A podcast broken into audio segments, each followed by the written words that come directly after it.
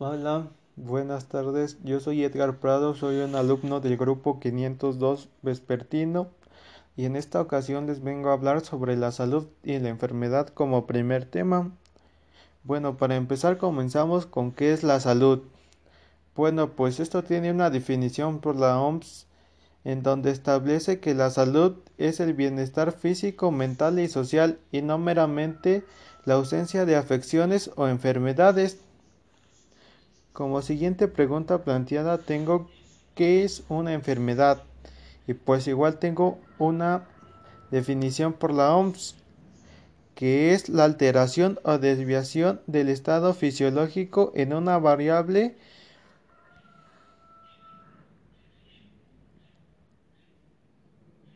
de las partes del cuerpo por causas generalmente conocidas que se dan a cabo por manifestaciones y síntomas y cuya evolución es más o menos previsible.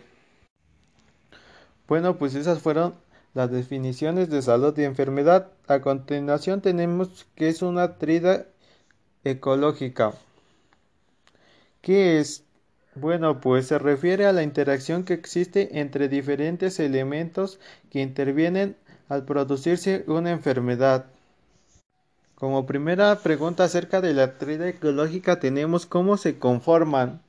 Bueno, pues esto se conforma en agentes epidemiológicos, que son todos y cada uno de los distintos organismos que son capaces de desarrollar enfermedades en otros organismos que actúan como huéspedes de la enfermedad. Como siguiente tenemos al huésped epidemiológico o huésped susceptible. Tanto los seres humanos como los animales y otros organismos vivos pueden ser conocidos como huéspedes epidemiológicos. Como tercero tenemos al ambiente. Y el ambiente juega un papel muy importante dentro del proceso de infección y propagación de enfermedades.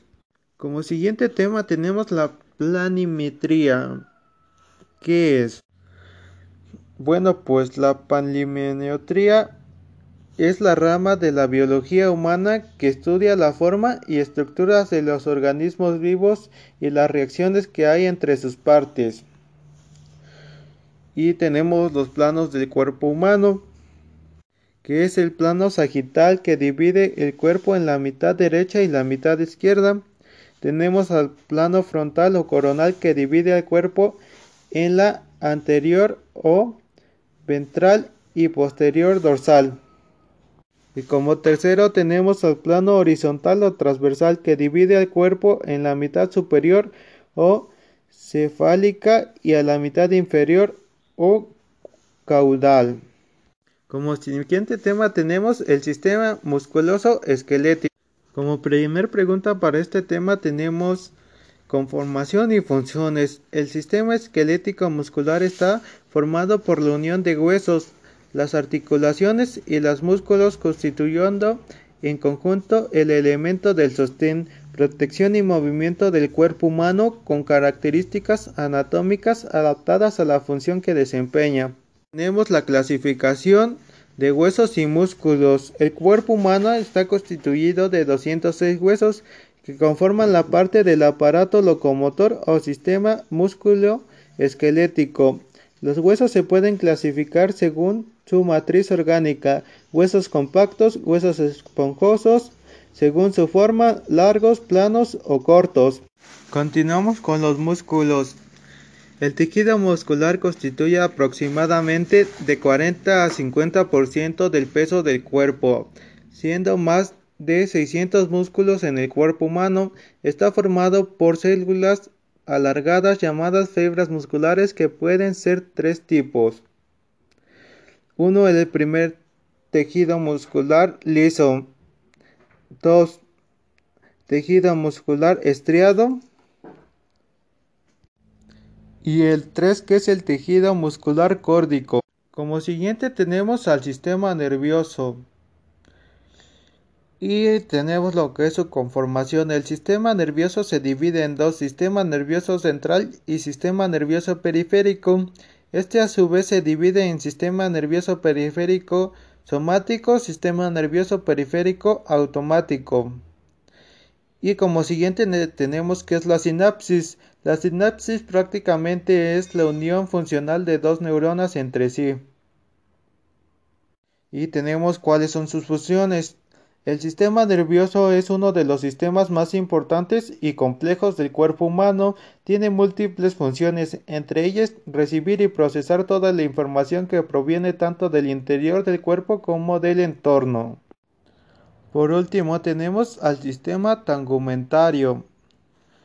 Bueno, pues su conformación es del sistema tangumentario prácticamente está formado por la piel y sus anexos y bueno, sus funciones del sistema tegumentario son llevar a cabo, cubrir o tapizar el cuerpo, protegiéndolo del medio externo, la termorregularización y el balance hidroeléctrico.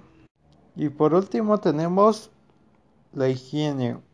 Bueno, pues la higiene del sistema tegumentario sería bañarte diariamente utilizando abundantemente jabón y agua, secar bien todas las partes de tu cuerpo luego después del baño, cambiar tu ropa interior, camisas y otras prendas de vestir que estén en contacto directo con tu piel, lavar tu ropa con jabón.